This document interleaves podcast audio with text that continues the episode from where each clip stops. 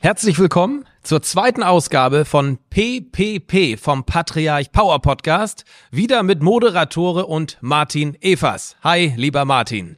Tore, ich grüße dich ganz, ganz herzlich und ich bedanke mich genauso herzlich für die Einladung. Wir haben in unserer ersten, in der Pilot-Episode von PPP ja schon angeteased, was auf die Zuhörerinnen und Zuhörer zukommt, nämlich ein Rückblick, ein Ausblick und diese Woche wollen wir über Nachhaltigkeit sprechen.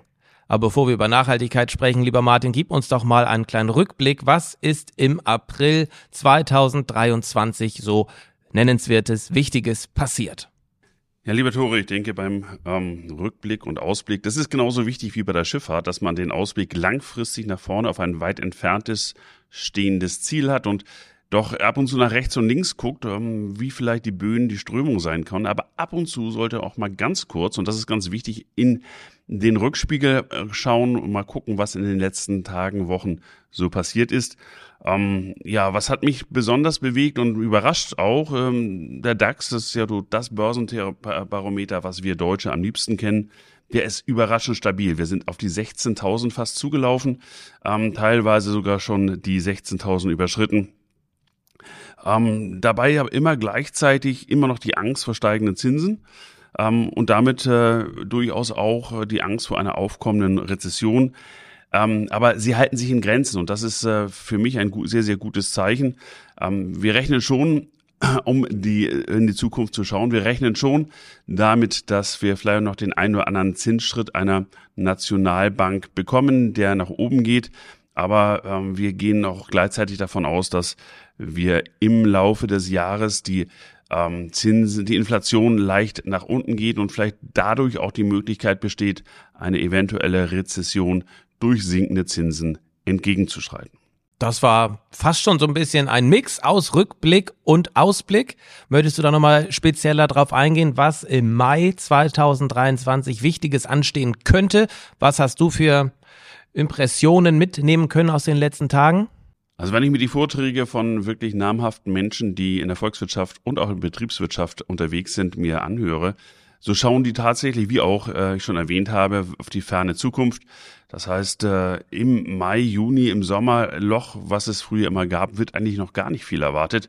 Ähm, wie gesagt, ein Zinsschritt ist noch möglich, dass es leicht mit dem ähm, Nationalbanken nach oben geht, dass aber vielleicht sogar die Zinsen an den Märkten sich entweder festigen oder sogar leicht nach Süden sich entwickeln.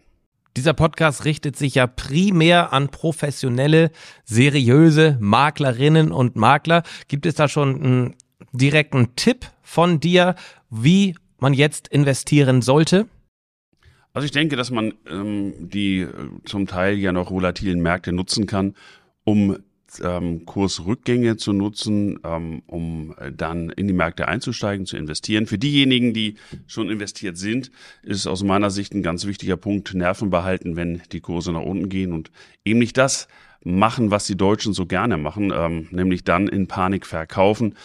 Dieser Begriff German Angst ist ja in Amerika ganz, ganz groß angesiedelt. Wir haben einfach sehr gerne Angst und wenn wir Angst haben, werden wir panisch. Das sollten aus meiner Sicht genau nicht geschehen in den nächsten Monaten. Wenn ein Kunde mit dir mit der German Angst um die Ecke kommt, äh, wie gehst du da auf ihn ein? Wie überzeugst du ihn, nicht ängstlich zu sein? Also ich versuche ihn davon zu überzeugen und ihm das Verständnis zu geben, dass es auch bei sinkenden Kursen immer Unternehmen gibt, die Gewinne erwirtschaften. Und eine Aktienanlage oder eine Aktienfondsanlage ist ja dazu da, dass man langfristig an den Unternehmensgewinnen, an den Wertsteigerungen der Unternehmen partizipiert.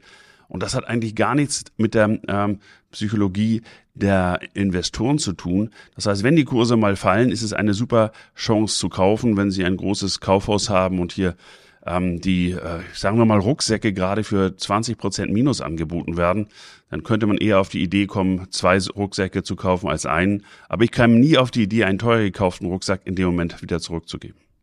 Wenn Sie, liebe Zuhörerinnen und Zuhörer, Fragen zu den Schilderungen, Ausführungen von Martin Evers haben, dürfen Sie sich natürlich gerne an martin.evers.patriarch-fonds.de wenden. Und ein Themenvorschlag, der reinkam, lieber Martin, ist das Thema Nachhaltigkeit.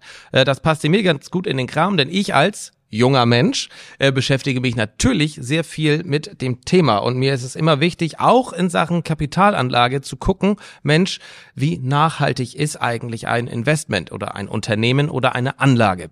Ähm, inwiefern spielt das in deine Beratungen mit rein?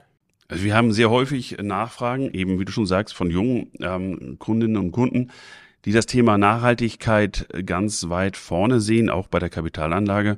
Ähm, es stellt sich immer die Frage, wo genau investiere ich, in was für Aktien investiere ich? Wenn ich jetzt äh, als Beispiel meine 10.000 Euro äh, bei Tesla-Aktien investiere, dann äh, tue ich der Umwelt aus meiner Sicht genau nichts Gutes, weil es ist ein Eigenkapital, was wir im Endeffekt der Aktiengesellschaft dazukommen lassen. Wir kaufen jemandem anderen diese 10.000 von 10.000 Euro die Aktien hier ab. Es ist ja eigentlich nur ein, eine Verschiebung der Aktien. Ähm, da sehe ich persönlich keinen großen Vorteil. Wenn man wirklich was für die Umwelt tun sollte oder möchte, dann gibt es aus meiner Sicht so zwei Möglichkeiten. Entweder investiere ich ein kleines äh, Photovoltaikwerk bei mir auf dem Balkon oder ich stelle mir in den Garten ein Windrad, dann habe ich zumindestens das Gefühl, dass ich hier was der Umwelt Gute getan habe. Ob sich das für mich rechnet, ob ich jemals einen Ertrag draus bekomme, mag ich jetzt so ein bisschen zu bezweifeln. Alternativ gibt es natürlich die Möglichkeit, kleine Unternehmen zu äh, unterstützen, indem man Aktien, also Eigenkapital kleine Unternehmen zur Verfügung stellt, die sich gerade vor kurzem in dieser Branche Nachhaltigkeit positioniert haben möglichst gerne global gestreut. Wie komme ich jetzt an diese kleinen Unternehmen ran? Es gibt ein Investmenthaus, das seit vielen, vielen Jahren da sich fokussiert hat und eben auch einen sogenannten Multimanager-Ansatz fährt. Das heißt, es entscheidet nicht selber, welche Aktien gekauft werden, sondern es mandatiert verschiedene Unternehmen, dieses Fondsvermögen zu verwalten. Da gibt es natürlich große Unternehmen wie BlackRock und Robeco, was wahrscheinlich viele von Ihnen, von euch kennen.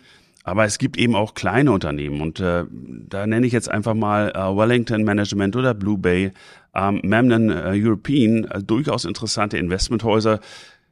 Viele von uns wahrscheinlich werden nur den einen oder anderen Namen mal gehört haben. Und wenn man in die Portfolien reinschaut, dann finden wir da wirklich genau die nachhaltigen Aktiengesellschaften positioniert, wo wir im Zweifel selber nie auf die Idee kämen, aber auch gerade ähm, Fonds von Blue Bay oder von Memnon darf ich hier in Deutschland auch gar nicht kaufen, ähm, weil sie im Endeffekt hier keine Vertriebszulassung haben. Über ein Multimanager-Konzept von äh, Mediolanum ist es aber möglich und wir haben dadurch die Sicherheit, dass wir nicht nur in große Aktiengesellschaften investieren, sondern vor allen Dingen auch einen Großteil des Vermögens in kleine Aktien, denen wir hier die Möglichkeit geben, ihre nachhaltigen Ideen umzusetzen und damit uns allen, unserer Welt was Gutes zu tun.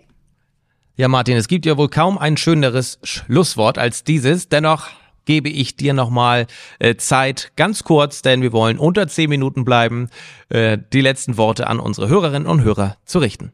Meine Damen und Herren, ich bedanke mich ganz, ganz herzlich, dass Sie mir zugehört haben und ich würde mich sehr, sehr freuen, wenn Sie das nächste Mal wieder dabei sind.